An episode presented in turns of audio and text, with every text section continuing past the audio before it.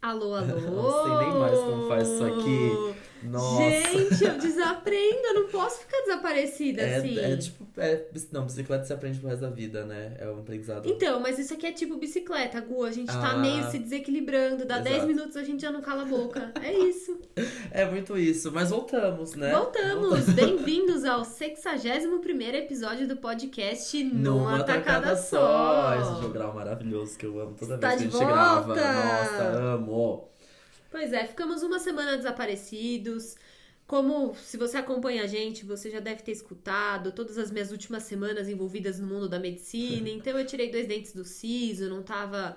Ai- Ainda tô me recuperando, então por isso que a gente não gravou semana passada. É, a Bia vai fazer uma participação especial no Grey's Anatomy Brasil, né? Que Eu fui, vem aí em gente. breve, estreia esse ano. Tudo indica que estreia esse ano. A Bia já tá atriz eu fiz uma principal. ponta, eu arrasei, sério. É um dos casos babados que ficam mais um episódio, né? Porque a Bia precisou de muito tempo pra ser.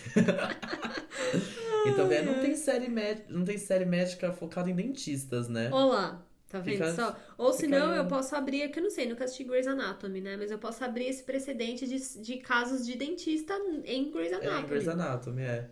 É, Pode não ser no hospital isso, mesmo, não. Não né? lembro, não lembro se que E tem. na lei gás de dentista. Não, fiquei É. muito louca, tá? Mas foi gostosinho. Depois não foi mais, mas tudo bem. Como foi? A recuperação tudo bem? Deu tudo certo? Tudo bem. Ah, então mas usar o gás é, sei lá, nitrato de oxigênio, alguma coisa assim. Cara, você fica muito relax, assim. Você sabe que vão arrancar, que vão te mutilar. Ai, só que você tá muito tranquila, a cabeça muito tranquila. E você sente um, um formigamento bem leve nas mãos e nos pés, assim. O dentista até brigou, brincou comigo, tipo, ah, parece que você tomou um foguinho, não parece? Ah, pronto. Tipo, como se tivesse tomado uma, uma dosezinha, uma Entendi, pinguinha, sei, assim, sei. sabe? Que dá aquele relax, é tipo isso. Que doido. Só que sem álcool. Pois é. E aí, assim, a partir do momento que ele começa a pôr mais oxigênio do que nitrato de oxigênio, meu, você já some, recupera na hora, na hora, assim, na hora. volta com tudo. É. Você não fica doidão Não depois. fica, não Ah, fica. Você, você fiquei, eu fiquei consciente o tempo todo, né? Então você não fica, Sem graça. tipo, aquela não. coisa mole, assim, de falar besteira. Nossa. Pois é, minha família tava na expectativa, com a câmera pronta, só Só esperando pra um show. zoar, exato. Não teve show, gente. Mas pra você que chegou agora, a gente tá falando sobre a recuperação do dente do siso da B, porque a B tirou o dente do siso, e nós somos um podcast numa. Nossa senhora, a gente tá vendo? A É gente já isso. tá falando é já, isso, já a gente vai. esqueceu. Mas nós somos o podcast numa tacada só. Você escuta a gente toda sexta-feira no Spotify, Yay. no SoundCloud, no seu aplicativo de podcasts do iPhone, no iTunes, no Google Podcasts, onde você quiser.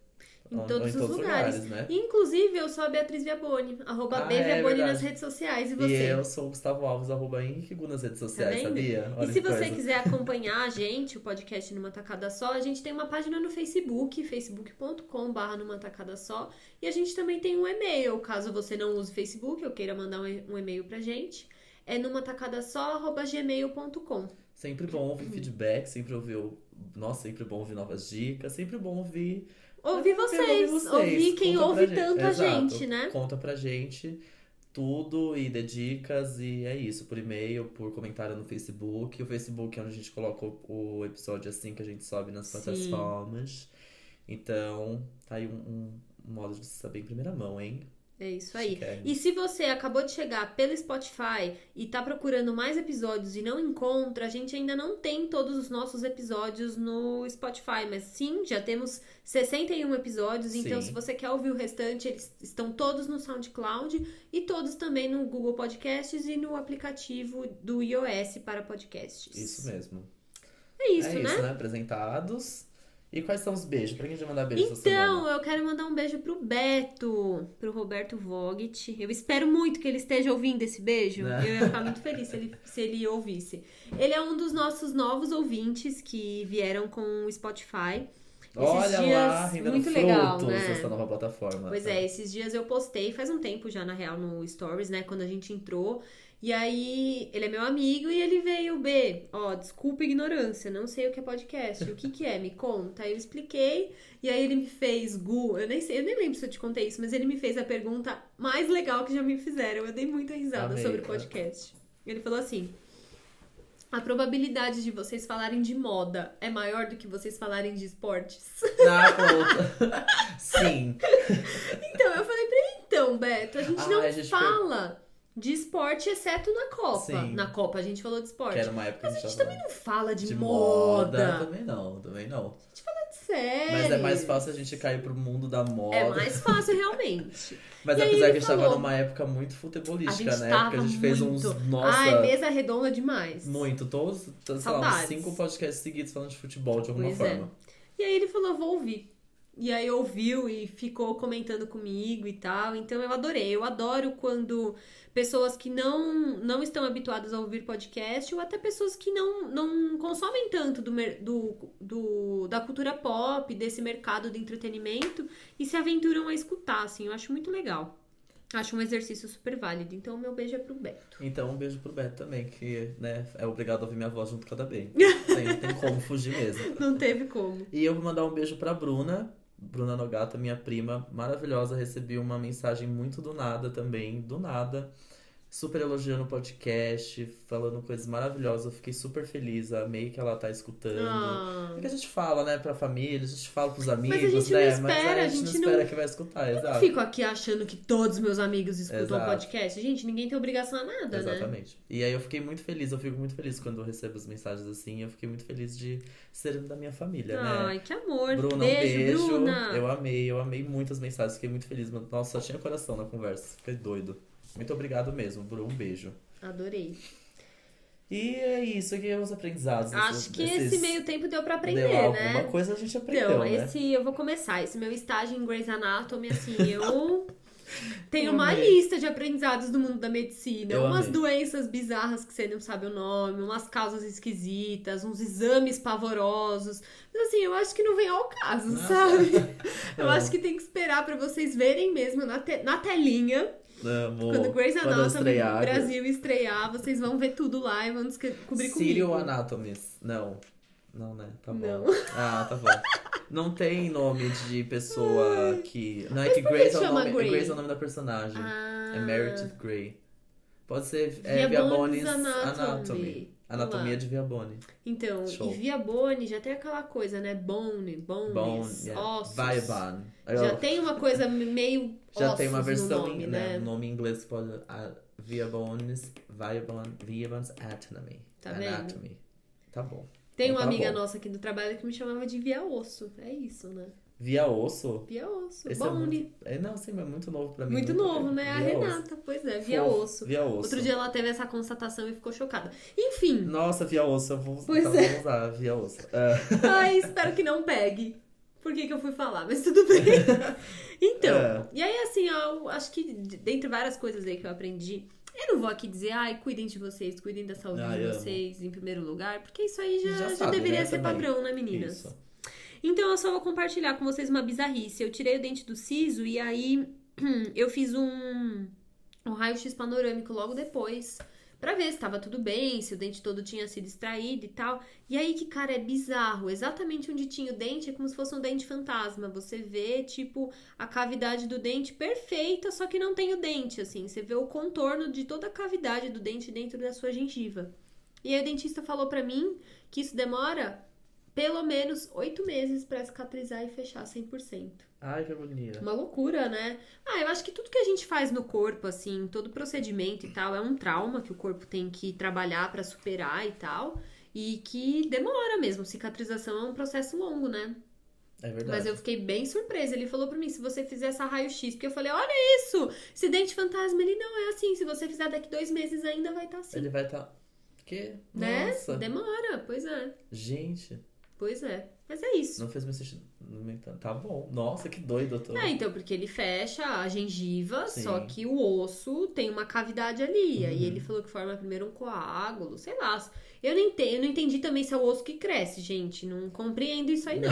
Mas vai ser preenchido Não, esse entendi espaço, que- só que demora uns oito é um meses, espaço, né? É. Que doido. Também um puto espaço, né? Pois é, nem me fale. Pois é.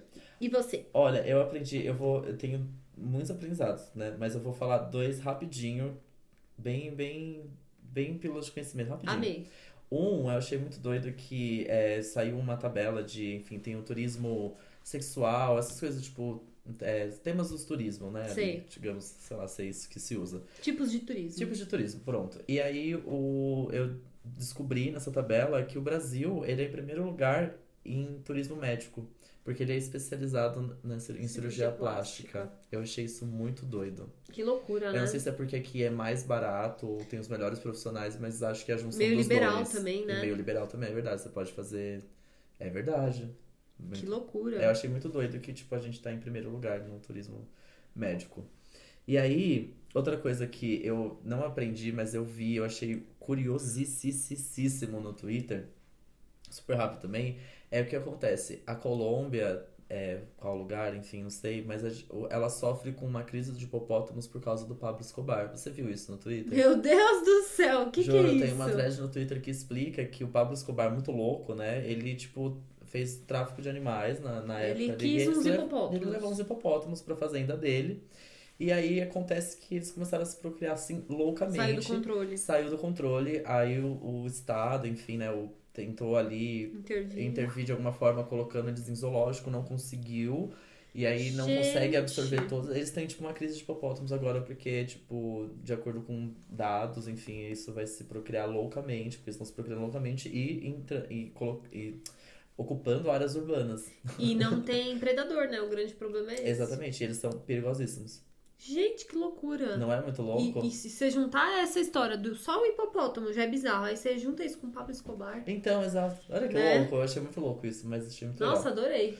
Mas Quer o- dizer, né? Adorei nota zero, mas É, é, exato. isso. Mas o meu, o meu grande aprendizado da semana. Ai, ele tá demais, eu ele tava, tá muito esse aprendido. foi só papum pum, assim, ó. tipo, Nossa, joguei, diploma. joguei, joguei. Mas o, o meu grande aprendizado da semana é uma coisa que a gente já sabia, mas vale a pena reforçar. Eu aprendi mais uma vez, aprendemos todos nós, o poder que as séries de TV têm em é, desconstruir preconceitos. Certo? A gente já sabia disso. Sim. Mas agora tem um estudo sobre isso. O estudo chama a hipótese do contato parasocial, que é- foi feito lá, aquelas universidades americanas, enfim, que não vem ao caso. Mas eles estudaram séries como, olha que legal, Will and Grace, Six Feet Under e Queer Eye, a primeira, a primeira, a primeira versão, Uhum. como as pessoas conseguem ter essa associação, é a famosa representatividade que a gente vive falando aqui, mas Pois é. como as pessoas se associam àquilo e quem não se vê representado naquilo e tem um carinho pelo personagem acaba levando isso pra vida real e criando essa empatia com as minorias. Com pessoas que se assimilam àqueles que a pessoa curte na série. Exatamente. Gente, que ótimo, Muito legal, né? né? Tipo, é que a gente, a gente sabe disso, mas é bom a gente lembrar sempre. E aí agora tem um estudo sobre Mas isso. assim, é bom também a gente ter aquele confortinho, aquele quentinho no coração de saber que a gente acredita muito nisso e que isso é comprovadamente real, né? Exatamente. E aí, no meio disso, eu descobri uma, uma ONG sem fins lucrativos, a ONG, chamada Media Rise, que ela tem, eu até acho que eu até comentei com você, né, Bê, antes gente gravar, que ela tem essa, esse objetivo de linkar os produtores de conteúdos audiovisuais a cientistas sociais, professores e ativistas para ter uma produção mais, mais concreta, assim, não é simplesmente colocar um personagem negro, ou simplesmente colocar um personagem gay ali, é, é entender a realidade, enfim, entender questões sociais e psicológicas e criar um personagem muito mais assim com- Completo. completo e- e, que vá verdade, exato né? e que ajude a, a desconstruir de fato preconceitos achei muito legal isso também Nossa, que mara. Chama Gente, o Media Gu Rise. aprendeu tanto que ele vai sair do episódio de hoje com diploma. exato hoje eu, hoje eu saio com certificado de algum, alguma coisa tem que ser certificado aqui hoje Nossa, ele arrasou muito, sério. mas é Tô isso até com vergonha Coisa- aqui. Miga, seu aprendizado foi ótimo também. o mundo da medicina Ai, ai, pois é. qualquer coisa a gente aprende é ótimo não é É isso aí, é verdade. Esse é o objetivo desse quadro, né? exatamente então aprendemos né Então é isso, você que tá chegando agora já deu pra ver que esse podcast vai de dente a É hipopótamos e isso. representatividade. Esse- Não, assim, numa tacada Nós somos só. assim, é isso. Exatamente isso. Então a gente já volta. Sim.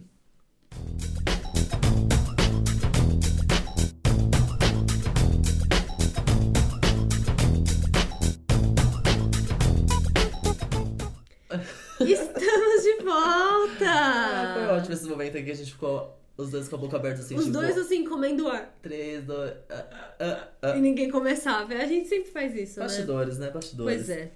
Bom, estamos de volta e esse é o bloco Rapidinhas, em que a gente faz um catadão de tudo que aconteceu, daquilo que é mais relevante pra gente também, o que a Uhum. gente quer comentar da, do mundo pop. Por escolha nossa mesmo. É a gente É. que manda nesse bloco, o negócio o podcast é é nosso. nosso, né? É, isso basicamente aí. Começando com, nossa, né? Triste notícia da internação da Demi Lovato por uma suposta, talvez, possível overdose e de heroína, que também não se sabe É. o que o que causou. Mas, enfim, a cronologia dos fatos é que Demi Lovato foi internada às pressas, TMZ é, super noticiou isso assim que aconteceu e já noticiou com uma overdose de heroína. Aí, momentos depois ali, né, causou todo aquele fuzuê todo. Momentos depois, a, a equipe da, da, da Demi negou isso, disse que não era heroína, enfim, ela foi internada sim. Mas não deu muitos detalhes também sobre o caso. E É. até hoje a gente segue sem muitos detalhes. É, Já são tem- poucas Quando o coisas. episódio for pro ar, já vai ter uma semana, mais de uma semana, É. quase uma semana e meia do, da internação e a gente até o momento tá sem informações, É né? Se ela tá sabe. bem, o que que aconteceu. Ela não se pronunciou oficialmente, não tá postando nada nas redes sociais, então alguma coisa aconteceu realmente, né? Exato. Ela tá se recuperando, né? Enfim, algumas É. familiares estão por ali e a gente sabe que o, o ex-namorado, o Vimer Valderrama, tá fazendo visitas diárias à cantora, o que eu achei muito fofo. Eu achei, Achei- também, é. Importante, porque eu não sei o que tá passando, mas acho que é, É. sempre bom de ter pessoas queridas próximas e até onde eu sei o término, de- o término deles foi bem Tranquilo, e né? tranquilo. Até onde é possível ser tranquilo no término. Mas, por Mas- mais que tenha passado já uns dias, a gente quis falar sobre isso de novo porque a gente tem algumas teclas que a gente sempre bate muito aqui. Uma delas é a saúde mental, né? Uhum. Então, cara, é- eu fiquei muito triste, assim, muito triste. Eu não sou, tipo, uma super fã dela, não que eu não goste, mas eu não sou fã loucamente. É, não sou uma Lovetic. mas eu fiquei muito chateada, porque é muito triste que isso aconteça, né? Uma pessoa que luta tanto tempo com. lutou tanto tempo contra o bullying, depressão e. E por um tempo ficou limpa das drogas e comemorou isso e superou e tal, e agora tá nessa de novo, assim. E é um puta problema psicológico, né? Ela deve se sentir muito sozinha, é muito estranho, a gente não faz ideia de como é.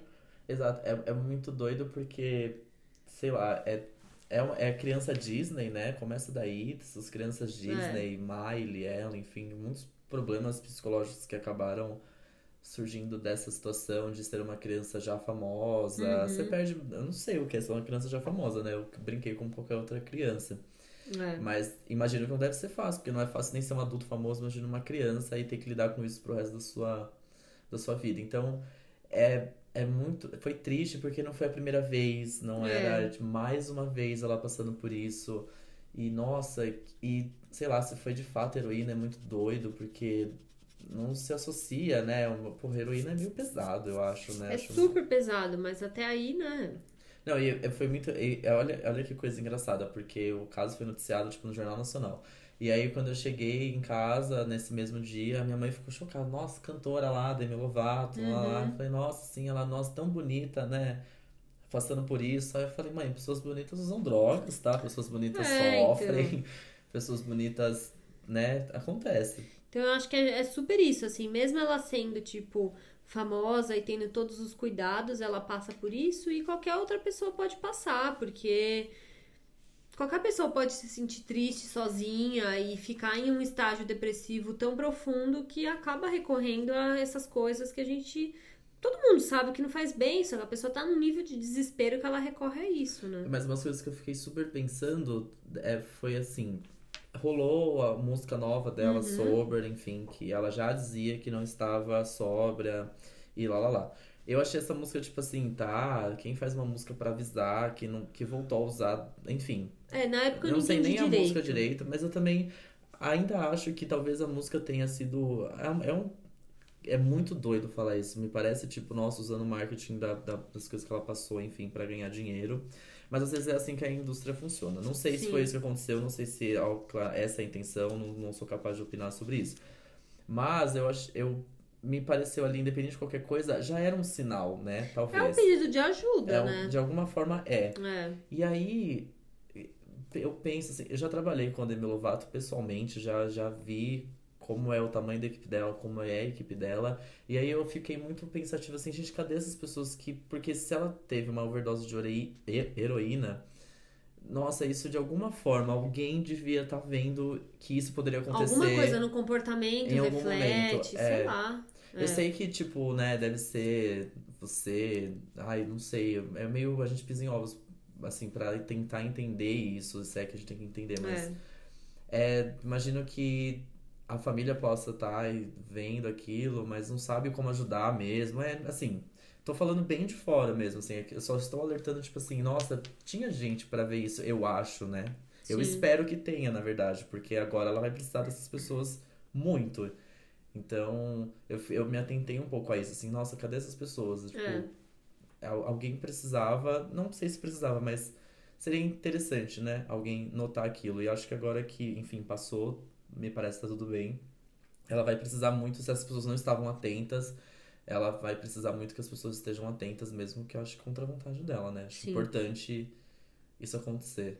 E fica a dica, se você tem alguém na sua volta que você percebe que não tá legal, tenta entender, tenta conversar com a pessoa, oferecer ajuda num segundo momento, porque às vezes você já chegar falando, ai, ah, percebi que você não tá bem, às vezes a pessoa vai falar que não, é, tô exato. super bem. Então, se aproxima, tenta entender, conversa, vê se a pessoa quer desabafar e tal, porque essas coisas elas parecem besteira, mas, cara, um WhatsApp que você manda perguntando como a pessoa tá faz maior diferença, assim. Sim. Então.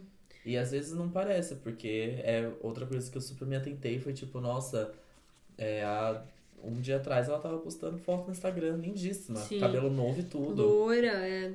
Eu achei, eu fiquei muito chocado, assim, realmente foi, sei lá, chocante. Eu não sou fã, enfim, não sou lavagem nem nada, mas eu fiquei mas muito chateado, né? balançado com a história, fiquei mal, falei, meu Deus é. do céu. Mas enfim, Bom, forças, né? Força, né? Forças DM, forças DM.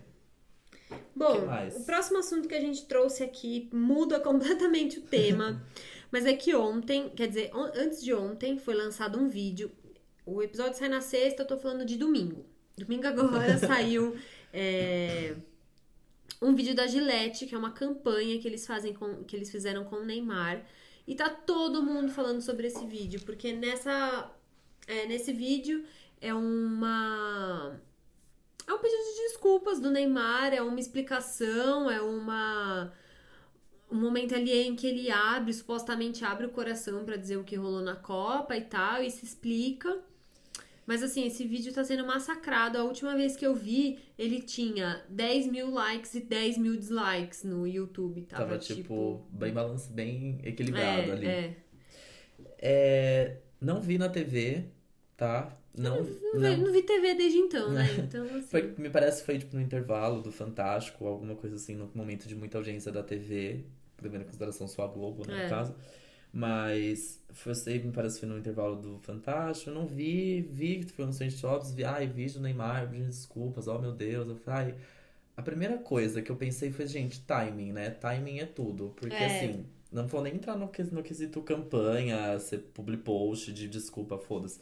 É timing, gente, já foi a Copa. Uhum. Já foi, nem lembrava, mas. Assim, claro, fica, né? Mas assim. É. Passou um pouquinho, já, já esfriou. Já comportou, ele comportou mal, talvez. Fez é, é, babaquice de adolescente voltado? Talvez. Caiu, hahaha, todo mundo já fez piada, já foi é. meme do Neymar Challenge, já, já foi. Por que, que agora voltou? Assim, qual foi o time dessa é. campanha? É. Pra mim, né, não é nem isso que me incomodou de primeiro. O primeiro de tudo que me incomodou foram os meus olhos. Porque a direção ah. de arte desse Nossa, vídeo, vídeo é, é péssima, é super feio. Os caras deviam ter uma verba horrível. absurda é super feio e eu não vi uma pessoa dizendo que achou que tá bonito. É feio, é horrível. Esteticamente horrível, imagens horrorosas Umas montagens feias, uns recortes ruins, assim, dele e tal. Umas coisas meio preto e branco, uns, uns rabiscos, assim, é muito feio. E o segundo de tudo que mais me, me impactou na hora é, porra, cara, até pra pedir desculpa o cara tem que ganhar dinheiro. Exato. Se ele, de fato acredita muito naquilo, que eu acho que o texto ele tem todo um quê publicitário e tal. É um texto emocionante. Então, Você aí, ouve, é emocionante. É emocionante, mas eu tenho uma coisa com o texto, porque. Ah, tudo bem, é publicitário, eu tenho que colocar isso na é. cabeça. É, eu digo assim, publicitária, a ideia é transformar esse pedido de desculpas num, em algo, em publicidade, no é, final das contas, é. né? Mas eu, eu, o que eu pensei né, com o texto é que tipo, você tem que tomar muito cuidado com quando você coloca texto na boca do Neymar, do, do Neymar porque a discussão não é boa que eles começam, né? Eu, eu achei ah, não a leitura... só isso, eu acho que ele assumiu forçada. toda a culpa e a culpa não é dele, tecnicamente, sabe? Assim, para algumas coisas eu acho que ele assumiu e abraçou as coisas que ele acaba dando razão para tudo que vem dizendo sobre ele. Eu não sei até que ponto isso é bom pra imagem dele, sinceramente. Então, eu não, eu, eu não achei sincero, porque é isso, esse é o cuidado é. do texto quando você coloca. É. Não, assim, não achei um pedido claro, lembrando, né, que é, é- Não sei porque eu tô questionando isso, já que, enfim, tá claramente que é uma publicidade ali. Mas. Mas se a publicidade se propõe a ser tão verdadeira assim, né? Se É. deveria. Porque a ideia desse vídeo é mostrar que, tipo, ai, o Neymar poderia ter falado de outra maneira, mas não, ele escolheu falar nesse vídeo. Então, assim, se o cara realmente acredita que ele tinha que dar um recado pro Brasil, que ele tinha que se pronunciar a respeito, convocasse as pessoas pra entrevista logo depois. Então. Pra dar uma entrevista coletiva, porque ele não dava entrevista, fugia, ele até falou sobre isso no vídeo. Ou mais, faz uma live no, no Instagram. No Instagram, pronto. Faz um texto um no post. Instagram, posta um vídeo, posta um vídeo no YouTube dele, faz qualquer coisa. De casa, assim, ó. Bração esticado pra segurar o celular. Cara, ia cair muito melhor do Ó, que ele ganhar. Quanto será que ele ganhou pra pedir desculpa? Não, então. Além disso, é que é tudo muito bizarro, desculpa. É que é, é, é tipo grávida que faz anúncio de gravidez com teste de gravidez. Aham. Essa publi, É, assim. publi. É um pouco bizarro isso, porque é, um- é, querendo ou não, é um pouco pessoal, de alguma forma. É. O Neymar tem essa necessidade de pedir desculpas pro público brasileiro. E aí, nossa, eu fiquei. Nossa. Eu até perdi, eu perdi o raciocínio agora de pens- pensando nisso, tipo. Porque tem outras formas, talvez, de fazer, de fazer isso. Pensa Tem. assim. Ele poderia, é isso que você falou, fazer um vídeo no canal, um vídeo ali no Instagram Stories. E aí ele tá no banheiro dele e tem uma gilete atrás, entendeu? Tipo, olha que como, sei lá, ele faz um pedido. Não, nem desculpa. assim. É o tipo de é- coisa que não é pra você misturar com Obrigado, publi, é- sabe? Eu acho que é isso. Começa daí. E no fim, já que você falou da Gillette, o que, que tem a ver uma coisa com a outra? Sabe, tipo, eu entendo, imagina, eu e o Gu, a gente trabalha com marketing, a gente sabe que reforço de marca é uma coisa que é necessária e não só venda de produto, e não só fazer a pessoa ligar a TV e assistir. A gente sabe que tem que ter uma construção, mas eu não acho que isso constrói pra marca. O que, que isso tem a ver com Gillette? O final do vídeo é. Ele sem achei- barba. É, Ele maravilhoso. Ele nem tem barba! Ele nem é marcado pela barba dele, entendeu? Pra, tipo, se, se ele tira a barba ou ele está com barba, ninguém Ninguém liga. repara. Ninguém repara. É, ele não é notícia. A barba dele não é marcada por isso, Aí sabe? ele, ah, eu vim aqui de cara limpa. Nossa, Não, sério? Isso foi a grande conexão que vocês fizeram com Gillette. É muito doido. É nossa. complicado. É, eu não sei, eu não sei. Eu fiquei muito. Gente, por quê? Eu só fiquei. Eu só o pequei. E aí, mas o meu grande pequei mesmo é tipo, nossa, por que depois de tanto tempo, sabe? É. E aí depois vem a parte da, da parte gráfica, que, cara, você tem dinheiro pra contratar um Neymar, você tem dinheiro pra fazer um vídeo melhor do que aquilo, juro pra você. Não, com certeza Só custou ca- só se caro. tudo da campanha foi pra pagar o Neymar. Porque assim, de Não. resto ficou. Pior que o negócio é feio, mas não deve ter custado barato. Então, não. Isso que é o pior de tudo. E o texto, enfim, ai. né? Assim, publicitários não nos odeiem. Não tô dizendo que, como jornalistas, fazemos textos melhores que vocês. Não é isso. Eu só achei o texto, tipo. Até porque muitas vezes quem faz a redação publicitária é o jornalista, né? Então, Mas eu achei que o texto tem que ter cuidado mesmo quando você coloca na, na boca do, do Neymar, assim. Acho que você- qualquer pessoa, né? Você vai colocar É. o texto na boca de alguém, você tem que tomar esse cuidado de. de- Eu só não achei sincero. Ele lendo Nossa, aquilo ali. não. É tipo, ele tava no estúdio lendo aquilo. Claramente nada foi escrito por ele, me pareceu, assim. gente, Sim. lógico que não. O cara não é. Ele é jogador de futebol, porra. Não, então, mas é assim. isso que ele faz. Eu digo que sabe? nada veio da, assim, da cabeça dele de Não. falar aquilo, me pareceu, sabe? Não vi. Inclusive, um grupo de amigos meus, eles começaram a questionar, foi tipo tema no WhatsApp, assim, esse vídeo, e eles conseguiram, eles começaram, inclusive, a questionar, um deles falou, cara, Neymar tem que sair da asa do pai dele, esse pai dele é um péssimo empresário, Ah, é o pai e da tal, e, Beyoncé, e, cara, é foda é. mesmo, né, esse pai dele aí, eu não sei até que ponto. É muito. Eu também não sei, não, não sou muito do, do dali, da família Neymar, mas é, eu já ouvi coisas absurdas Né? desse pai aí que vende o menino até se precisar vender Pois é, perna dele, vamos vai vender. Porque é dinheiro, dinheiro, dinheiro.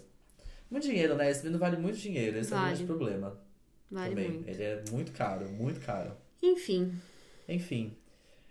É isso. Outro assunto que eu trouxe, também mudando completamente de assunto. nossa, ah, um mas não deixa tem só- nada a ver com o Não outro. tem nada a ver, mas deixa. Olha só como tem. Neymar e Demi Lovato já tiveram uma affair, lembra disso? Meu Deus do É, Neymar e Demi Lovato já possivelmente já tiveram um, um caso romântico. Um Trocaram caso vários comentários no Vários Instagram. comentários, fotos juntas, Nossa. Jantando em Paris. Não sei se é isso É a verdade. localização, mas É acho que era verdade. isso. Eu lembro que eu até comentei na época, falei, nossa, imagina que chique se a Bruna Marquezine você tem ciúmes da Demi Lovato. Muito do, chato, do ex. né? Ai, meu ex tá com, ai, tá com, chato. tá com a Demi Lovato. Ai, nossa, nossa. eu quero até procurar essas Barra. fotos. Mas tem, tem fotos. E aí eu, eu lembro quando aconteceu o negócio com a Demi, eu fui até procurar nas redes sociais dele se tinha falado alguma coisa. Porque Ah, eu é? lembrei. Não sei por que eu lembrei disso na hora. E aí quando a gente foi falar, a gente falou, não tem nada a ver esse assunto. Eu falei, nossa, peraí, tem. Neymar Tem, ela foi no jogo dele, com a camiseta. isso Olha mesmo. aqui. É isso Gente, mesmo. rolou, rolou, Rolou. muito. Ah, eu tenho certeza que esse casal aconteceu, assim como eu tenho certeza que o casal Shawn Mendes e Bruna Marquezine já aconteceu. Olha isso aqui, eles, ele de, Ele- eles à noite, Noite Londrina. Ah lá, pronto. com a mãozinha no ombro dela. Nossa, imagina que doido, Neymar e a Demi Lovato. Não sei se ela ia aprovar Nossa, esse publi gente, de. Que loucura, sério. Ah lá. Olha, eu tô mal, a gente tá vendo as fotos, gente. Sete indícios que Demi Lovato e Ne- e Neymar tiveram um date, diz o post da Capricho. Eu amei. Muito bom. Gente, joga no Google esse dia. eu ele gostava realmente desse casal também. Eu não ia me incomodar se o Neymar ficasse com a Demi e a Bruna com o Shawn Mendes. Inclusive, alguns episódios atrás, eu criei uma fanfic da Bruna Marquezine, Shawn Mendes e Neymar. É, aconselho você a voltar. É no episódio do Harry Styles, tá? É Acho ótimo. que é o 54, alguma coisa assim. Maravilhoso. Mas Enfim, enfim, seguindo o baile, tinha conexão. Seguindo o baile, agora esse aqui é difícil conectar com, com Demi Neymar.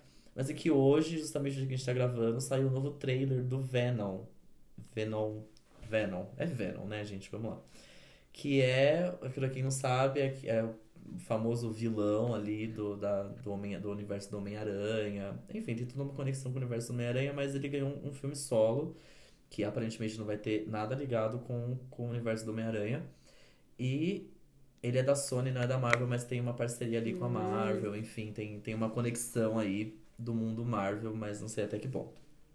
Mas eu fiquei muito feliz com esse trailer, que a gente teve, já te, eu gosto muito do Tom Hardy, que é o quem vai fazer o Venom, acho ele incrível.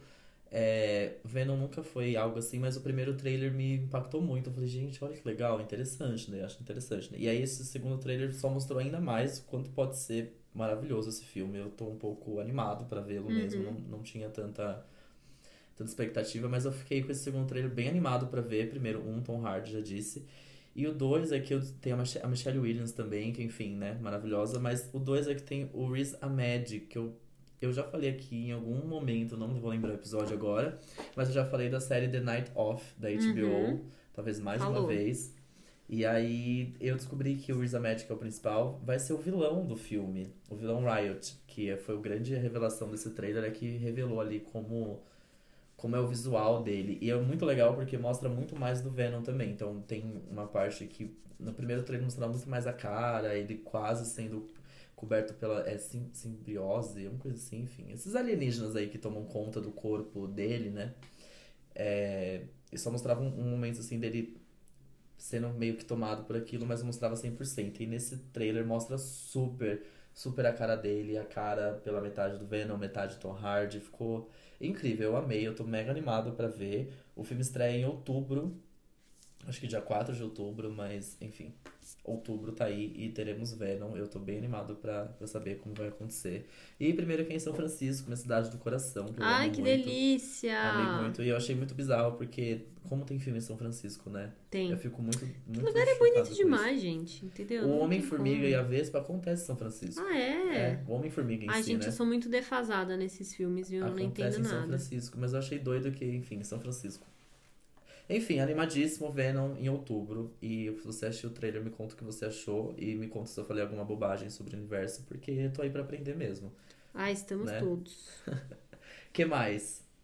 Bom, e o outro assunto que a gente queria muito falar, quer dizer, que eu queria muito falar, na, na real ele nem é um Ah, o mais acontecimento. importante, o mais importante. Nem é um baita acontecimento, mas eu queria muito falar pra quem ainda não viu. Eu não sei se dá tempo ainda de acompanhar alguma coisa, mas enfim.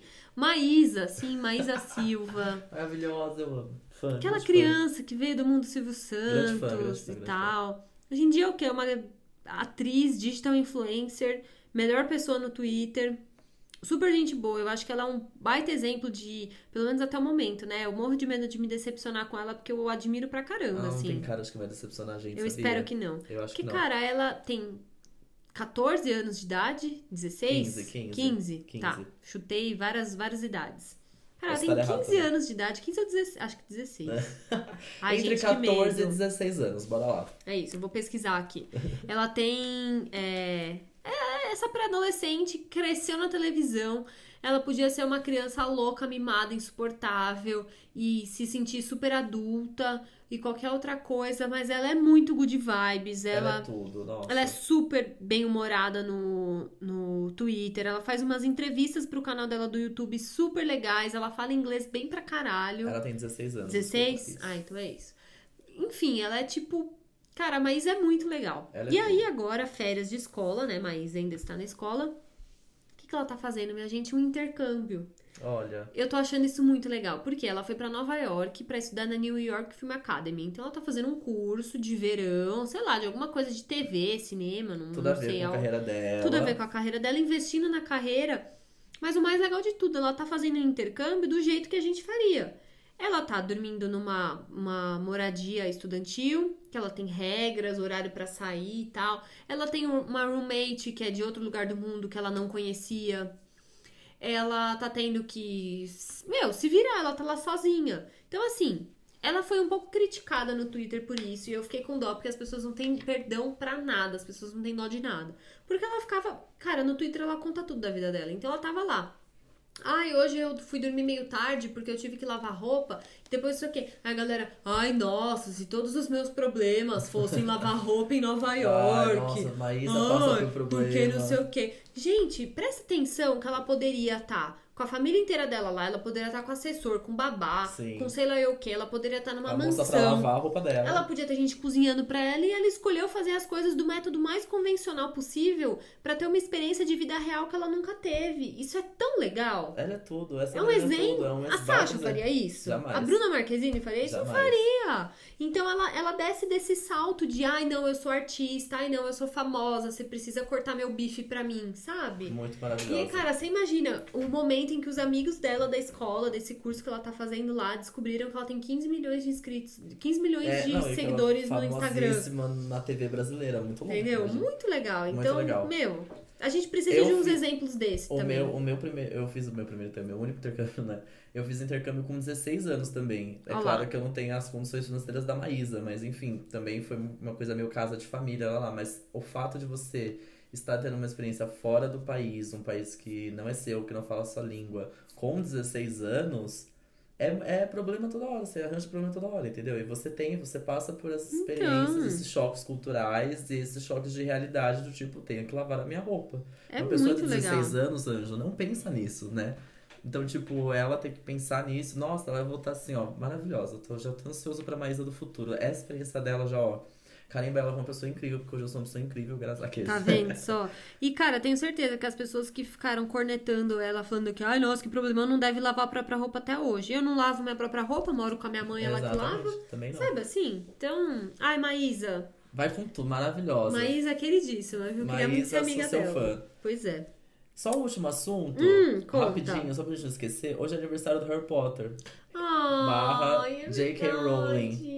É verdade, Então, no isso- livro, né? no o personagem livro, no exato. livro faz aniversário dia 31 de julho. Que é o mesmo aniversário da J.K. Rowling, autora do Ah, livro. eu Ele faria muito. 38 anos. Gente, Muita que loucura, coisa, não né? é? 38 anos. Eu Ah, então feliz nos 40 aniversário para o Harry. Potter. Feliz aniversário, Harry. Nossa, gente, né? Amei que você chamou é? esse assunto, legal. achei mara. Partiu então? Partiu, então partiu, vamos numa bora. tacada só. Bora.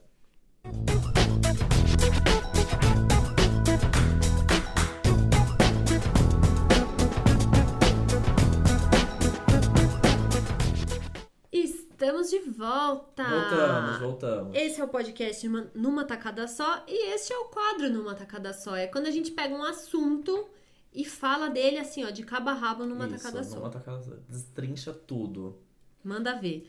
E pro episódio de hoje, a gente decidiu falar sobre uma série que a gente terminou de assistir recentemente, mas que ainda tá super bombando. As pessoas ainda estão terminando de Se assistir. você não viu, vai valer a pena ver. Assista. E essa série é Good Girls. Nossa, que achado da Netflix maravilhoso. Maravilhoso. Ela Eu amei. estreou primeiro é, na NBC em 26 de fevereiro desse ano. E aí a Netflix adquiriu os direitos da distribuição internacional e estreou a série no dia 3 de julho. Tem uma temporada só por enquanto, 10 episódios, mas a série já tem segunda temporada confirmada E a previsão para estreia vai ser primeiro na NBC, é para início de 2019 já. Isso. Então a gente pode esperar que vai chegar na Netflix. É, eu não sei como funciona depois, porque algumas séries. A Netflix tem muita aquisição da, da NBC. E aí sempre a primeira vem um tempão depois, mas a segunda elas começam a lançar, tipo, pouco tempo depois do ar. Então deve Uhum. ser. Talvez esteja junto, talvez não. Talvez lance mais pra frente, ao invés do, É. do, de ser tão próximo da data. Mas que baita, baita aquisição da Netflix. Eu Amei amei demais. Eu assisti demais. bem um atrás do outro. É muito legal de assistir, muito gostosinho. Conta um pouco, né, da série pra quem não, não viu ou já, ou já viu, né? Primeiro, só um dado aqui, a série ela é criada pela Jenna Banks, que é produtora de Desperate Housewives, e olha lá, Ah, olha, Ah. olha quem ronda Ah. por aqui. Grey's Anatomy. Né, B? Tá, te produziu lá no Pois é, episódio. olha só. É, bom, então a série conta a história de três mulheres, não necessariamente donas de casa. Eu vi muita gente resumindo assim, ah, são três donas de casa. Não, não são três donas de casa, são três São mulheres. três mulheres, tá? Uma delas, sim, dona de casa, mãe de quatro, Quatro filhos. É, e o marido dela tá com os problemas financeiros. A outra das mulheres, ela é garçonete e ela tem uma filha com uma doença renal, com um tratamento caríssimo. E a outra é irmã dessa primeira, que é a dona de casa, e essa irmã dela é mãe solteira e trabalha no supermercado e tá tentando lutar pela custódia da filha dela, que ela tem com o ex-marido. Então, são três, três mulheres com problemas ali da sociais, né? Problemas da vida real. E aí elas três estão precisando de uma grana aí, uma pra resolver o problema financeiro do marido, outra pra pagar o tratamento da filha outra pra contratar um advogado. Isso é primeiro episódio, tá, gente? Isso. Elas decidem o quê? Assaltar um supermercado, porque uma delas trabalha no supermercado e fala: Meu, no cofre lá atrás tem tipo 30 mil dólares, que é a grana que a gente precisa, 10 mil dólares pra cada uma, a gente resolve, não é um crime absurdo. Ah, beleza, vamos embora. Só que, né? Ah, Ah, é kkk. o mundo do entretenimento, né? Nada acaba por Você aí. acha que esse negócio, essa história ia acabar aí? Claro que não. Acontece que nessa mesma noite que elas assaltam esse né, supermercado, Uhum. uma outra gangue ali ia fazer a mesma coisa, né? E aí, amor? Fala, ô, que história é essa? Vocês tiraram tudo da gente, a gente já tá Exato. nesse mercado aqui faz muito mais tempo. E aí tem todo um desenrolar maluco da série, assim, Sim. tipo, vai, assim, acontecendo coisas absurdas. Eu acho que pra você que não assistiu ainda, não continue, porque a gente vai soltar spoilers a partir de agora. Sim, sim. E você que assistiu, então, continua com a gente, porque vamos falar spoilers. E aí? Que que- Ai, não dá, né, pra falar sem spoiler, gente, não tem condição. Conta mais. Então, eu acho que primeiro de tudo, vamos fazer uma, uma, um catado dos personagens. Vamos, bora, bora. Acho que a principal, né? Das três, a gente tem uma principal, que é a Beth Bolland, que é essa mãe de quatro filhos e dona de casa, é, que tem um marido que tem é dono de uma loja de carros e que tá falido. É, essa personagem é inter- interpretada pela Christina Hendricks, de Mad Men.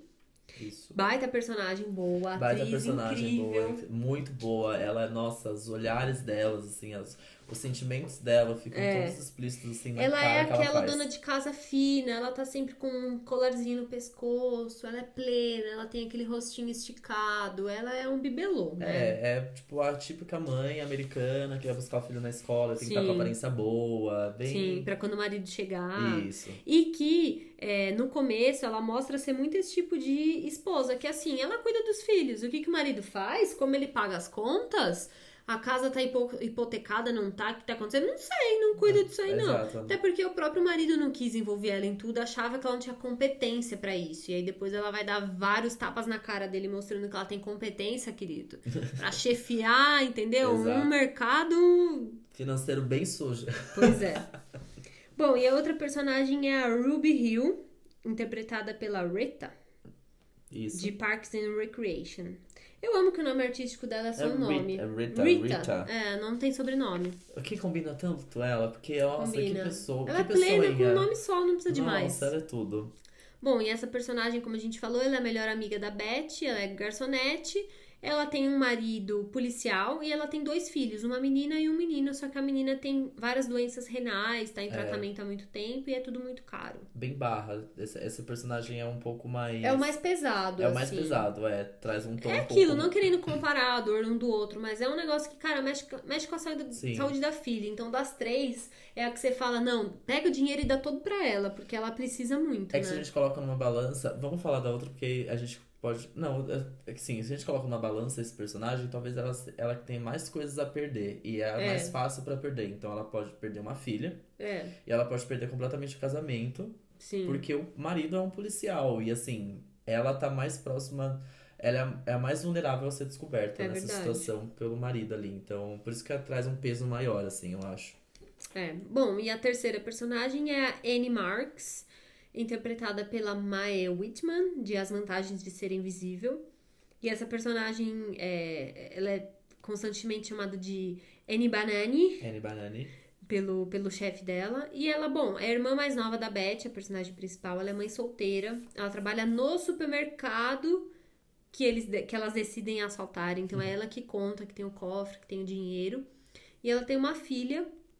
E o ex-marido dela tá tentando a custódia da filha, então ela quer essa grana pra pagar o advogado. Então, essas são as três principais. Então acho que a gente pode começar, tipo, com uma, uma cronologia dos fatos, assim, de como as coisas vão explodindo cada vez mais, né?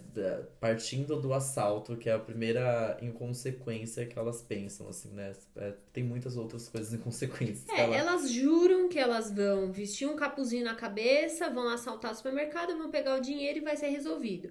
Como a gente falou, essa gangue simplesmente aparece na casa da Beth. Elas estão entrando em casa, eles estão todos, tipo, sentados no escuro, sabe? Aquela coisa bem assustadora. E eles falam pra elas, tipo, não, vocês vão dar o dinheiro pra gente. Só que nisso, a Anne já tinha comprado um carrão, a Beth já tinha quitado a hipoteca.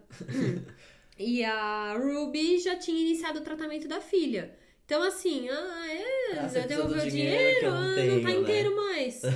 ah, vai ter que se virar pra conseguir. Então, esse começa a ser o grande problema delas. Como que elas vão conseguir? Elas já estavam fugidas de grana. Como- de onde elas vão tirar dinheiro pra pagar essa super Essa dívida? super dívida. E aí nisso, faltou dizer também uma coisa. Que a Beth descobre que além do marido tá super falido com a loja de carros, ele também traiu ela com tipo uma secretária que o sonho é ser é, atriz em Hollywood Aham. e tal. Uma menina desse perfil, assim, estereótipo, bem cabecinha vazia e tal. Então aí ela começa, tipo, ah, então agora eu vou ter que salvar a nossa família, salvar a nossa casa pra nossa família não ir pra rua e, e me livrar desse escroto, desse marido que não serviu pra nada. Não, e é uma reviravolta dela, assim, muito legal, porque é, é isso que a Bê falou no começo. É, ela não teria capacidade de ser chefe de uma família. É isso. E aí ela não só se torna chefe da família, da própria família dela, como ela se torna chefe de, Da gangue da dela. gangue dela. Ela forma uma- as três formam uma gangue. Ela é a personagem que tem o maior arco, né, de Sim. evolução. Porque ela passa de ser essa, passa ser essa dona de. E é muito legal porque ela passa por toda essa evolução, mas esteticamente ela ainda é A mesma, a, mesma a pessoa. dona de casa Você olha pra ela, ingênua. ela continua plena, É. com a bochechinha, a maçãzinha do rosto esticada, assim. A- Ela poderia continuar buscando os filhos É. dela bem ingênua, assim, como se nada tivesse acontecendo. Isso é muito legal dos personagens. Bom, e um outro puta problema que elas têm que lidar é que, além da gangue aparecer e querer o dinheiro de volta, o tal da chefe da Anne, que é o Leslie, ou Boomer, que ele, o nome dele é Leslie e ele é apelidado de Boomer, interpretado pelo David Hornsby. Ele é o chefe dela no supermercado e durante o tal do assalto, naquilo que ela baixa pra pegar alguma coisa, mexer numa caixa e tal, ele vê uma tatuagem dessas bem anos 90 que ela tem perto do cox. E ele reconhece que é ela. Então ele sabe que foram Que elas que fizeram o assaltaram. assalto.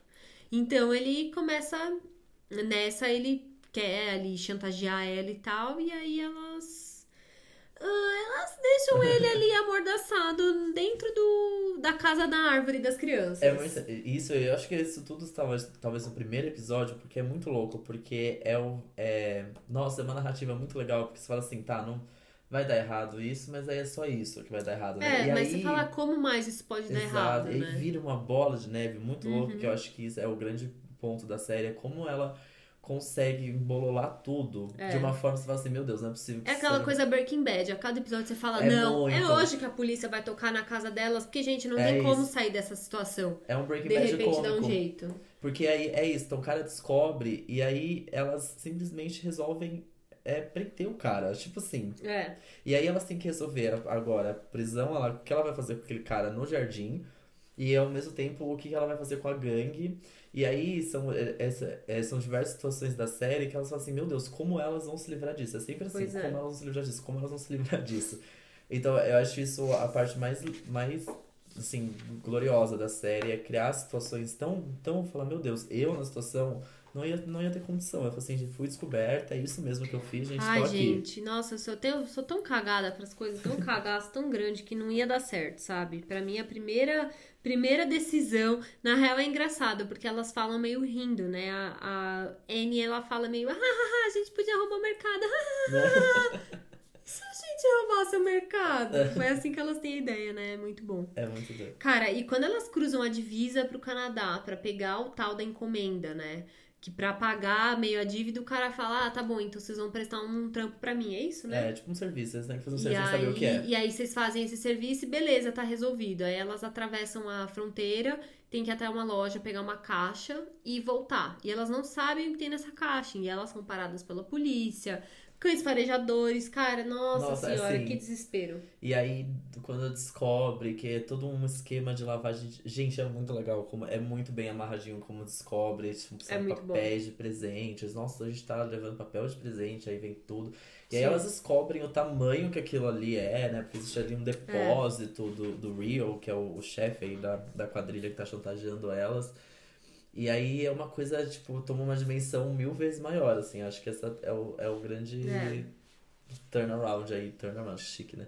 Mas é, o, é a grande reviravolta da série, quando elas entram num esquema gigante de coisas, assim. Então, assim, só pra terminar, já que a gente começou contando meio o que rola na história, né? Elas fazem esse trabalho, elas trazem esses papéis, é, na real são papéis de presente que o verso são notas de, de dinheiro falsa. Elas entregam, ah, tá bom, tá tudo resolvido. Só que a Beth, meus amigos, ela não é medíocre como o marido dela imaginava.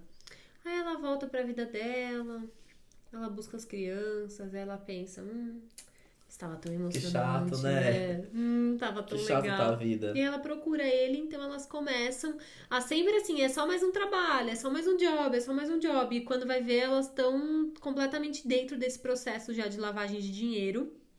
E elas têm a ideia de terceirizar para conseguir aumentar a margem de lucro delas. Então elas fazem todo um grupo. Eu amo, é muito pirâmide, né? É muito bom, foi muito pirâmide. É muito venda de Tupperware, Inodê, Mary Kay, Muito. tudo isso, só que lavagem de dinheiro. Mas é, é muito doido porque elas conseguem fazer toda essa. essa.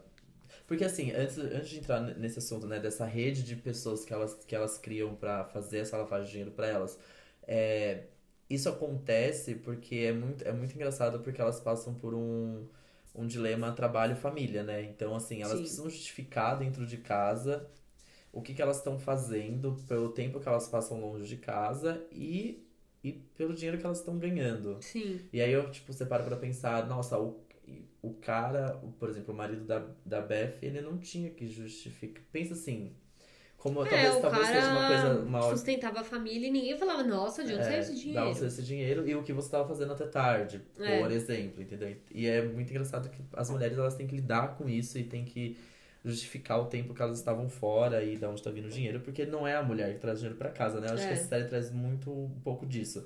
Mais pela, mais pela Ruby e pela Beth que são casadas, porque a, a Anne ela não é não tem esse vínculo matrimonial aí, enfim. É, verdade. Mas isso fica um pouco claro, assim. E aí, pra disfarçar essa, toda essa, essa, situação aí, elas têm que criar essa rede. E sabia que Secret Shoppers existe? Real, assim, tipo... Eu vi outro dia num grupo de Facebook, eu quase comentei, gente, é lavagem de dinheiro, se liga. Já vi a Oh, série, é tudo oh. mentira. Mas não, é mega real. Tem, tipo, empresas Que loucura, né? de Secret Shoppers que a galera tem que ir lá, né? Secret Shopper é você simplesmente comprar, ser contratado pela marca, por algum cliente, enfim, pra ir testar o atendimento da loja. E aí depois você responde um mega questionário, como, tipo, tem até cheiro da loja, enfim. É bem, é bem interessante esse mercado. Achei legal e achei muito Pois bom é. como linkou. Mas eu, eu depois eu fiquei pensando nessa série mega passeada no Breaking Bad, não é possível. É lavagem de dinheiro também, porque o Walter White precisava lavar dinheiro em algum momento ali em Breaking Bad e elas precisam.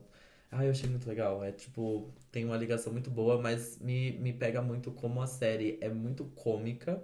Sim. Porque tem tudo pra ser, assim, dramático, nível hard, assim, muito pesado a série, temas pesadíssimos, mas ela é muito cômica e ela... Sem ela ser idiota tem que ser também, idiota, né? assim, e ela é amarrada demais, assim, ela tem pontos muito bem amarradinhos, achei isso muito foda. Tanto até que quando a gente acha que nada mais pode acontecer, assim, tipo, de... de- Contra elas, no caso, vem a personagem maldita Sim. que, e é muito engraçado porque a gente fica com raiva da mulher que tá chantageando As elas que estão estão fazendo coisa errada. É. E aí você fica, não, A gente é, é raiva. na casa de papel, né? A gente torce pelo inimigo sempre. É muito, é muito doido como as séries fazem isso com a gente. Assim, a gente cria um carinho, né? Sim. Uma loucura. E das três, qual que é a sua preferida? Eu, eu, ai, é muito difícil. Eu acho que cada, cada uma teve espaço no meu coração. Não é, eu acho que, putz, a, a Ruby, A Ruby é foda, é, né? ela é demais. Ela é Porque ela demais. tem um puta carisma, ela é mó guerreira. Ela, Ela é Mara. Ela é, então, ela tem eu adoro a família dela. Eu fico muito triste, porque o marido dela é muito legal. muito. Ao contrário das duas, que uma delas tem um ex-marido, só se envolve com um cara bosta, e a outra tem esse marido atual que, né, traiu ela e Ah, tal. tem toda a questão que ele mente sobre o câncer. Ai, meu Deus do céu, Aí é como ele mais- é odioso. Mais uma catástrofe que acontece com os personagens. Tipo, ah, esse, esse episódio é muito bom. É muito. Porque, não, são dois, né? Termina com uns episódios ele dizendo que tá com câncer, né? Na- Naquela coisa bem dramática, assim, nossa, você tá me atacando tanto, ó, meu Ai, Deus. você quer me tirar de casa. Mas deixa eu te contar uma coisa, eu tenho câncer, você fica, ó, se culpando. Eu terminei o episódio falando, nossa, meu Deus, que barra, bad. fudeu, mais um personagem, bad. E aí, acho que é o próximo episódio logo, que a gente, acho que é logo no começo, que ele tá, tipo, na, no computador ali, pesquisando várias coisas. E aí descobre que gente tá fazendo, ele tá fazendo uma pesquisa de como mentir, Sim. que você tem câncer. Você fala, meu Deus, que meu Deus, Ele é muito bostão, Ele é muito né? bosta, é. Enfim, então a Ruby, eu gosto muito do marido dela, assim, eu fico muito chateada quando no fim da temporada eles se desentendem, né? Porque ele vai lá e fala pra ela, é isso, foi você, né, que roubou e tal. Ele, Ele liga todos os liga pontos, todos né? os pontos. Ah, eu fico muito chateada, porque eles são um casal muito fofo, assim. Eu amo episódios É. que eles falam, eles ficam falando do show do, do Kelly. Ah, como que é? Da- Não, como é? Do nome Nelly, do Na- Nelly, É, Kelly. do Nelly. Do show do Nelly, eles fumam um. Nossa, eu, me, eu dei muita risada nesse episódio, muito bom. Ah, eles são mara. E mais outra, outra, outro personagem que, nossa, me, pe- me pegou muito, eu amei, e nem aparece tanto, é a filha, a Sadie, né? Ai, ela é Que é mara. uma filha não binária da Anne, da Anne da principal, e a do Greg, que eu gosto muito desse personagem, mas é porque eu acho que eu gosto do ator mesmo, que eu acho ele bonitinho, e é isso, e eu torço pra eles ficarem juntos agora, porque a Sadie merece esses dois pais juntos, porque ela é muito fofa.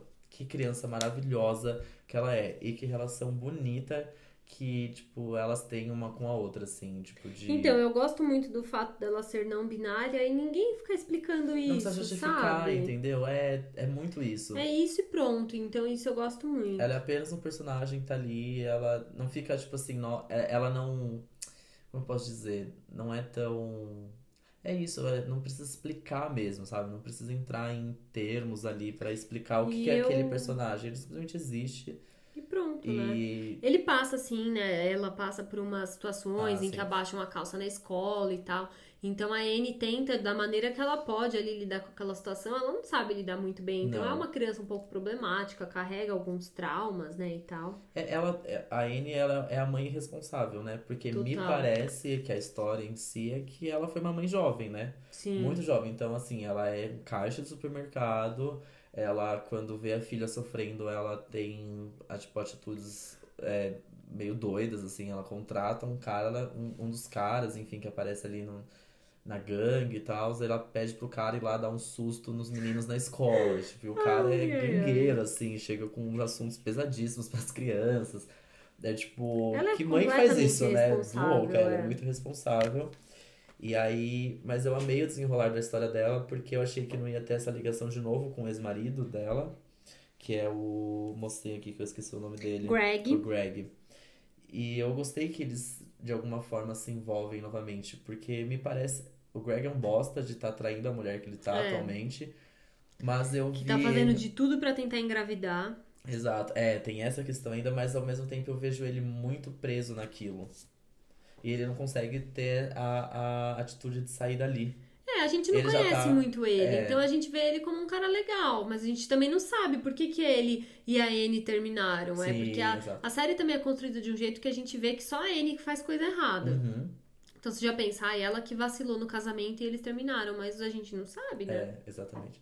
Mas eu gosto que tem essa, essa volta, essa reviravolta do romance deles, porque depois que eu vi os dois personagens juntos, eu agora torço pra eles. Eu acho que eles combinam muito, porque os dois são. Ele é inconsequente também. Só que ele não pode Sim, ser. é Ele se, ele, ele se priva de ser, mas ele também é. Bem, igualzinho a ela. Ai, mais? e o Boomer, o tanto que ele é detestável. Ai. Ai, que saco, eu odeio muito ele. Mas eu fico imaginando, tipo, é, eu acho que a gente pode se surpreender muito ainda, porque do mesmo jeito que o marido da Beth, ele tá, o, o Dean, ele tá até começando a entender já do negócio. Então, elas roubaram o spa, ele pegou, ele que conseguiu comercializar todos os potinhos lá dos ácidos e dos botox e afins. Então ele já tá entrando na dança. Então o Leslie, eu não sei, que ele é meio cuzão, né? Mas talvez ele até entraria no jogo também, sabe? É, se, se você não pode. Você tem que. atra- Eu acho que a única solução dele é atraí-lo pro jogo mesmo, porque ele tá on fire atrás dessas meninas, É. querendo incriminá-las de qualquer jeito. Tá assim. batendo na polícia, É. tá indo lá encher o saco. Só que, nossa, ele, é- ele é de fato cons- construído de uma forma bem assim. Nossa, que raiva que você tem desse, desse personagem a cada episódio que passa, assim. Tipo, porque ele tem. as Ah, ele é asqueroso. É. Ele é Ele tem as artimanhas pra conseguir fuder elas de alguma Total, forma. ah, né? ele tem argumento, né? Sim. Ele sabe muita coisa. Gente, quando a Beth vai na delegacia se explicar sobre o Rio, que o delegado chama ela lá, de Ai, tanto que o aquilo Boomer é fala, bom. ela tem que ir lá. Cara, eu fico desesperada. Parece muito que vai dar errado, Parece né? muito. E ela, nossa, que. Nossa, é maravilhosa aquela cena mesmo dela falando. Ela joga, né? Como se estivesse em caso ali. E a forma como ela fala, tão. Ela mente muito bem, né? Toda hora é as isso, próprias ela- amigas, a irmã e a amiga se surpreendem, tipo, caralho, como ela mente bem, porque ela é muito atriz, essa muito. mulher é muito Ela boa. é muito boa, muito boa. Então, de fato, ela tem o maior arco, né, de evolução, assim, de personagem, ela é muito boa. Muito.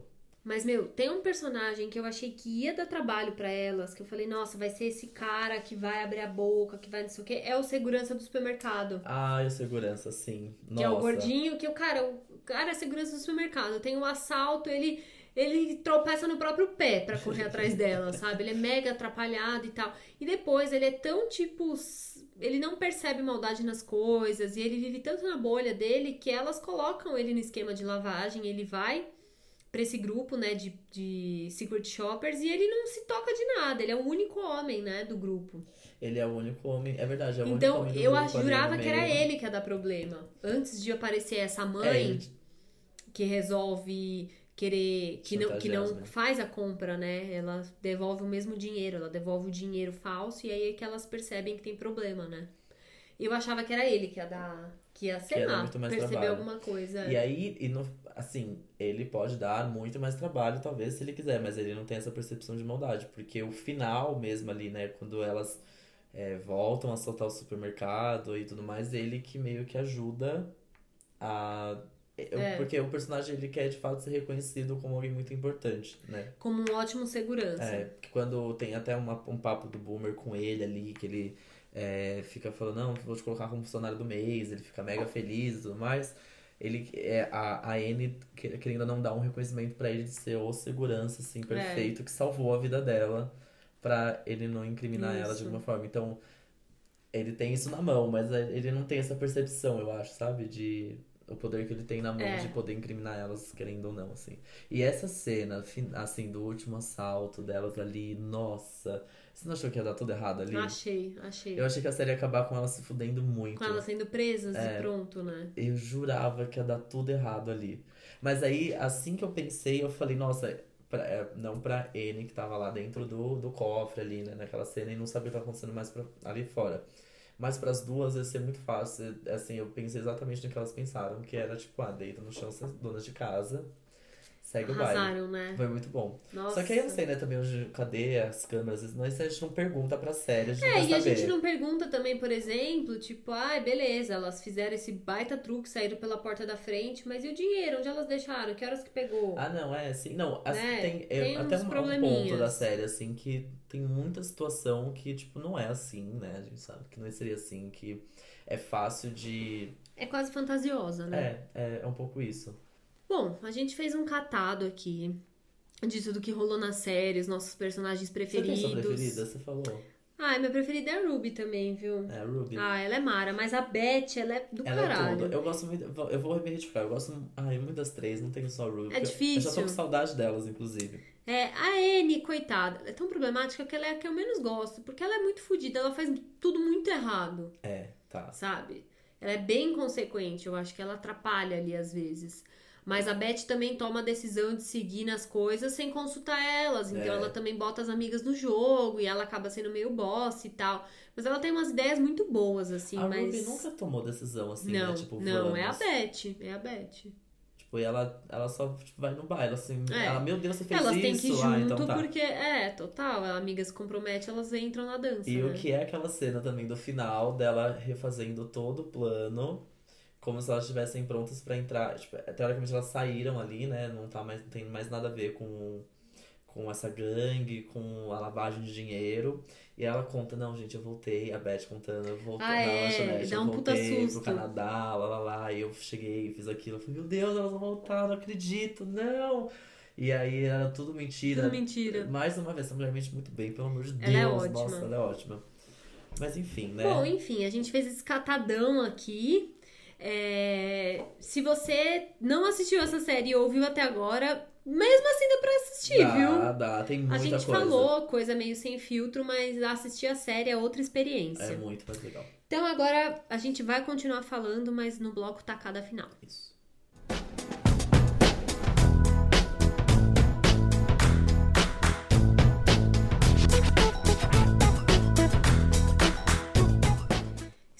Volta! Voltamos, voltamos. Esse é o bloco tacada final e a hora em que a gente faz uma lista, é, uma baguncinha, uma mistura aqui de coisas que combinam com o nosso tema principal. Isso. Então a nossa lista é o seguinte: seis coisas que a gente gostaria que acontecesse na segunda temporada de Good Girls.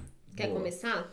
Quero começar. Eu, é o primeiro que eu acho que faltou um pouco falar na primeira temporada, talvez seja assunto que renda muito mais, né?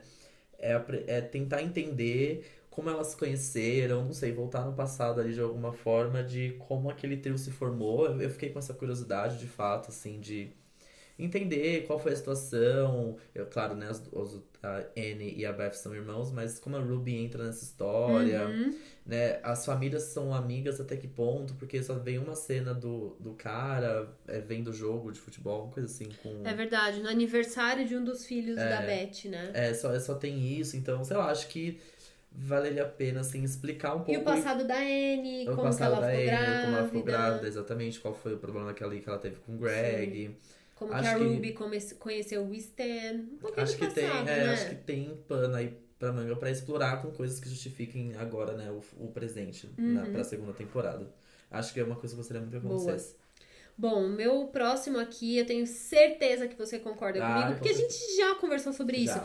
Quando a gente vai gravar, a gente tenta não queimar pauta. A gente fala, não, não, não, não, fala disso agora, vamos falar no podcast. Mas tem coisa que não dá pra segurar. Não tem como, não E uma como. coisa é, o tanto que a gente esperou que acontecesse nessa temporada, um beijo entre a Beth e o Will. Nossa, muito.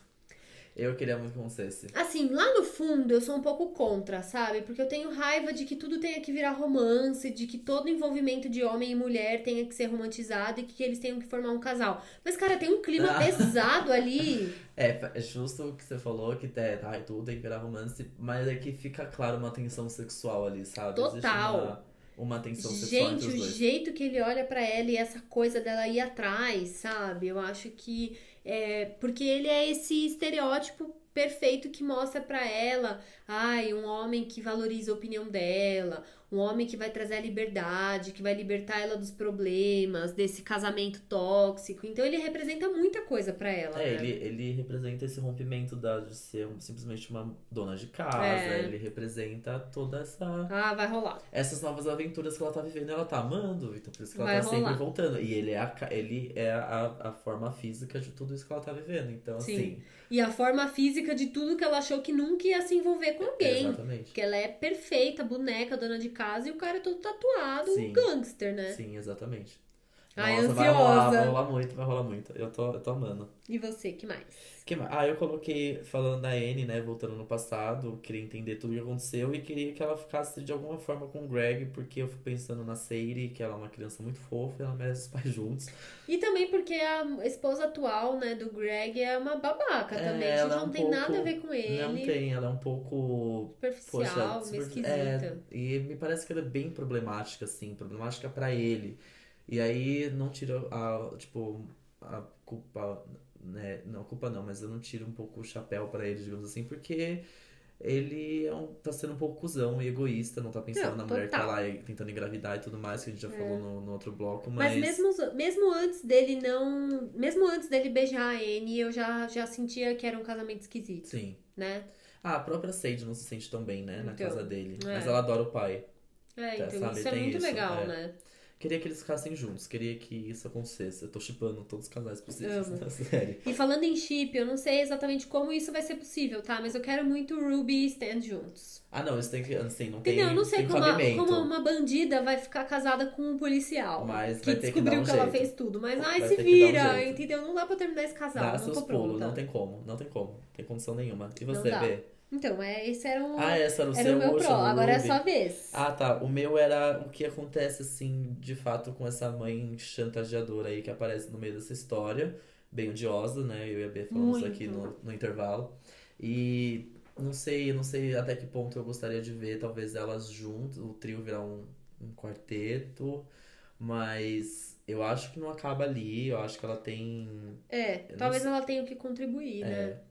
Ela, porque pensa que depois que elas revelam, né, tu conta tudo ali do, do Boomer pra ela, co- como ele foi assediador, tentou estuprar a Anne, ela fica um pouco do lado delas, querendo ou não. Mostra um pouco, tipo assim, Super. nossa, abraçar é, o lado. Opa, esse cara aí não é legal. É, ela né? percebe talvez ela tem amigas ali ao invés de Ah, rivais. e, e, mu- e ela vê ali mulheres com problemas financeiros que estão tentando um jeito de resolver, né? Então É. talvez role uma aproximação mesmo. Sim, Bom acho ponto. que tem mais coisa aí, eu queria muito ver o desenrolar É. desse personagem. Bom, e o sexto item da lista, que é a minha última contribuição aqui, eu quero ver o Boomer assediador se ferrar, entendeu? Então Quero. agora que é- ela descobriu que ela, né, ela tava tendo um caso meio romântico com ele, como é o nome dela? Eu não lembro. Eu não lembro o nome Não dela lembro também. aqui, mas tudo bem. É, como essa chantageadora descobriu que o Boomer ele tentou estuprar a Anne e ela se virou contra ele agora e tal, eu fiquei pensando de que maneira talvez ela poderia reportar isso pra polícia.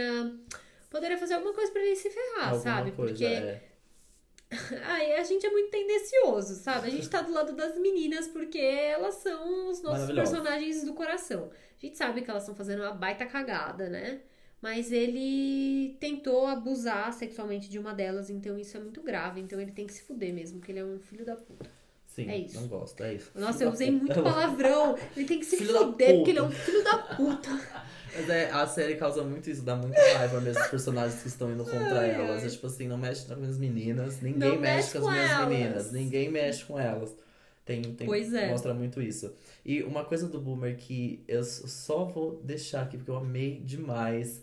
E o tom humorístico da série fica muito claro nisso. É quando tem toda a história dele namorar a Jessica Alba. Ai, é ridículo, Ah, né? Deus, eu amo Ai, ele é tanto. péssimo. Eu amei tanto. E elas descobriram, ah, ela chama Jéssica? Jéssica Alba? Ah, Ah, ah, já vi em revista. Nossa, é muito bom. Muito É bom. muito bom. E a vovozinha dele. Muito fofa. Ai, fofa demais, gente. Muito fofo. Ótimos personagens da série, nossa, mega Essa cativante. série é ótima. Os personagens têm tudo pra, pra desenvolver mais Sim. na segunda temporada, os que não ficaram tão em destaque. Então, putz, eu acho que, assim, só eles estragando muito pra ficar ruim, porque É, tem bastante Tem potencial, né? E é mega cativante, então, sim. E eu já tô aqui pensando, eu tenho que fazer minha mãe assistir essa série, cara, ela vai Sim, adorar. é muito bom, é muito bom. É ótimo pra família, É assim, né? muito. Tipo, pra você Dá ver com sua mãe e família, tal. é muito legal.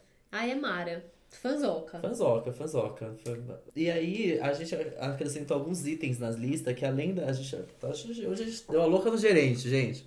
Além das seis coisas que a gente queria que a gente quer que aconteça na segunda temporada, a gente colocou uma outra lista aqui, um bônus, lista bônus. É isso que tava bônus. faltando, gente, tava faltando. Tava faltando o quê? As pílulas de conhecimento, ah, óbvio. eu tava com saudade delas. Tem que ter pílulas tá de conhecimento. Vendo? Tava, tava esquisito mesmo. Ah, tava, tava sentindo que tava faltando, coisa. fazendo falta. Então toma aqui esse tacada final bônus para vocês.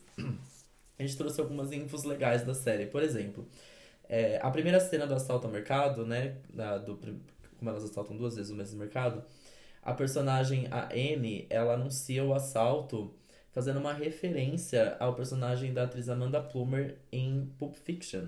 Mara! É, é uma cena super marcante do, do Pulp Muito. Fiction e é, é quase que o mesmo, o, o mesmo discurso.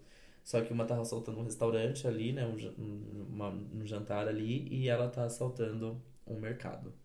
Eu achei isso muito, muito, muito, muito legal. Baita referência boa, né? Que é uma referência muito legal. Que é uma mulher assaltando, enfim, também. Achei muito foda isso. E a segunda pílula de conhecimento é que, inicialmente, quando eles gravaram o piloto, quem havia sido escalada para fazer a Beth, que é a personagem principal, era a atriz Kathleen Rose Perkins. Que, pra mim, ela não é muito conhecida, mas eu tô dando uma olhada aqui. Ela fez Gone Girl. Ah, e ela é a, é a, é a principal de Garota Exemplar, não? Não, claro que não. Tá, não é muito conhecida também não, é. Tô olhando aqui. Uh -uh. Ela fez vários filmes e umas séries que eu acho que são mais populares nos Estados Unidos. Mas enfim, era para ter sido uma outra atriz. E não a Christina Hendricks. Que, que bom que Nossa, combinou muito, Porque né? Porque ela tá então... tá maravilhosa, a Christina Hendricks. Eu amei demais. Tá muito boa. Mas essas foram as filas de conhecimentos, né? Essas duas curiosidades. Pra encerrar essa tacada final. Com chave de ouro. E bom, o nosso episódio fica por aqui, né? É isso, né? Ai, amei falar de Good Girls. Eu amei Gostoso demais falar de série todos vocês sobre Good Girls, porque ai, eu amei ver essa série, é muito boa mesmo, vale a pena. Mara. Séries de comédia que tem mais de 20 minutos é difícil ser boa. Essa é, é boa. Verdade, é verdade. Essa é muito boa. E acaba de uma cena muito tensa. A gente tá aqui pronto pra já gravar um episódio pra, sobre a segunda temporada, porque eu tô doido pra ver. Eu acho. O que acontece e aí, a partir dali. Acha? Eu, Ela vai atirar? Não, ai, não vai atirar, óbvio que não. Não vai. Ou ela vai só machucar. Só machucar. Eu tipo, acho que ela vai atirar. Tipo, atirar no pé do Rio. Uhum. Pra... Talvez sim, eu espero que sim, porque ela mostra uma postura que ela tá tendo ali, que, enfim, ela não pode ceder. É. Ela não pode ceder, a partir de agora ela não pode mais ceder. É. E aí ela cuida do pé do Rio e eles se beijam, maluca. Ah, pronto! Ai, eu meu quero Deus que isso aconteça. Mas acabou com um cliffhanger, né? Maravilhoso. A gente aprendeu uma cliffhanger maravilhoso, que é o que segura para um próximo episódio ou temporada da série. Muito bom. Já ansiosíssima. Então é isso, né? Bom, é isso. O nosso episódio, o nosso podcast numa tacada só tá disponível toda sexta-feira no Spotify, no SoundCloud, nos aplicativos de Android, iOS, enfim, em todos os lugares para é você tudo pesquisando numa tacada só, no SoundCloud é barra numa tacada só, Facebook barra numa tacada só, e-mail. Ou seja, Gmail antes, numa tacada só, Gmail, então assim. É isso. Escrevendo numa tacada só, você vai parar em algum lugar. Em algum lugar você vai chegar e a gente vai estar tá lá te esperando, isso, combinado? Isso e se você assistiu Good Girls, comenta, manda pra gente o que, que você achou e o que, que você mais espera que vai acontecer na segunda temporada. Comenta que a gente quer das muito três saber. também, quero muito saber. Uhum. É isso. É isso, né? Muito bom estar de volta e nos Amei. vemos semana que vem. Até sexta, tchau. Beijo.